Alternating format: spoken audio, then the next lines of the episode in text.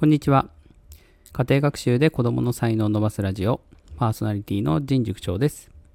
今日のテーマは、これからの教育はオープンワールドというお話です。え皆さん、任天堂64のマリオのやつ覚えてますかね？あの、結構、どんなところにも自由に結構行けて、RTA みたいなのがすごい流行ったやつ。うん、ちょっとわかりづらいですね。なんて言ったらいいかな。なんか64のポリゴンのマリオのやつ。えー、あれって結構どこにでも行けちゃうんですよね、最初から。普通マリオって1の1から始まるじゃないですか。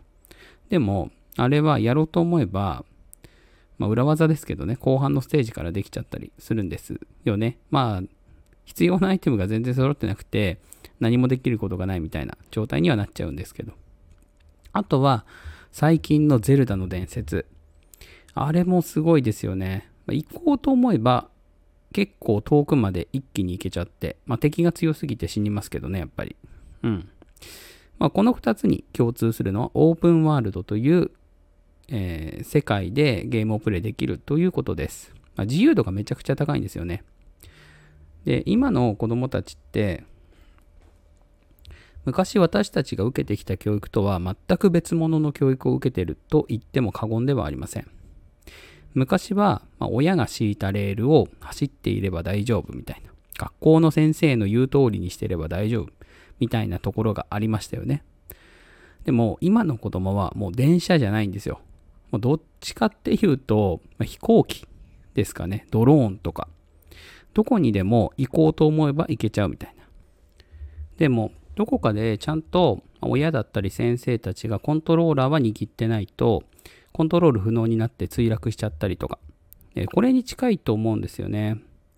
だからこそ、今私たちがやるべきことは、旧世代の私たちみたいな親が敷いたレールを子供に走らせるんじゃなくて、ドローンとかみたいに、こう、子供が飛んでいくんだけど、それを、まあ、めちゃくちゃなことしないように、ある程度コントローラーだけ握ってあげるみたいなのが必要なんじゃないかなと、個人的には思ってます。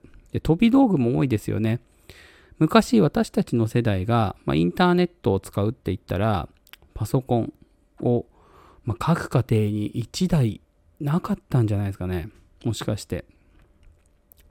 ワープロとかが若干まだ生きてましたもんね。子供の頃。でも、まあ、あったお家はインターネットとかやってましたけど、カリカリカリカリカリカリ、いいみたいな あの謎の電話回線のインターネット。繋いでるときは電話通じなくなるっていうね。で、えっと、画像1枚落とすのに30分とかかかったり。まあ、不便でしたよね。で、今の子供たち。タブレットで、まあ、アプリだったりとかね、動画とかだったりもサクサクですよね。もう持ってるものが全然違うんですよ。で、ただ、昔と今と変わらないのは、そういう道具みたいなものが、親よりも子供の方が好奇心持って使う。そして、大人になるに従って、それを本当に道具としてちゃんと使えるようになっていくってことですよね。私たちって、Windows の Excel とか Word とか PowerPoint とか普通に使えるじゃないですか。あれって学生時代にある程度そのオフィスみたいなソフトが使える状態になったから今使えてるんですよね。実際、授業でも何個かありましたよね。Word、Excel、PowerPoint 使ってみたいなプレゼン資料を作ったりとか、レポート作ったりとか。で、こういうのが今私たちの仕事に生きてるわけじゃないですか。で、今の子供たちは今度はキャンバとか、フリップとか、そういう、こう、新しいアプリを、こう、大人になってから当たり前のように使う、そんな時代が来てるんだと思います。まあ、キャンバーをね、使って仕事をしてる方、今すごい多いかもしれませんが、えー、AI とか、もっと進化していきますよね、きっと。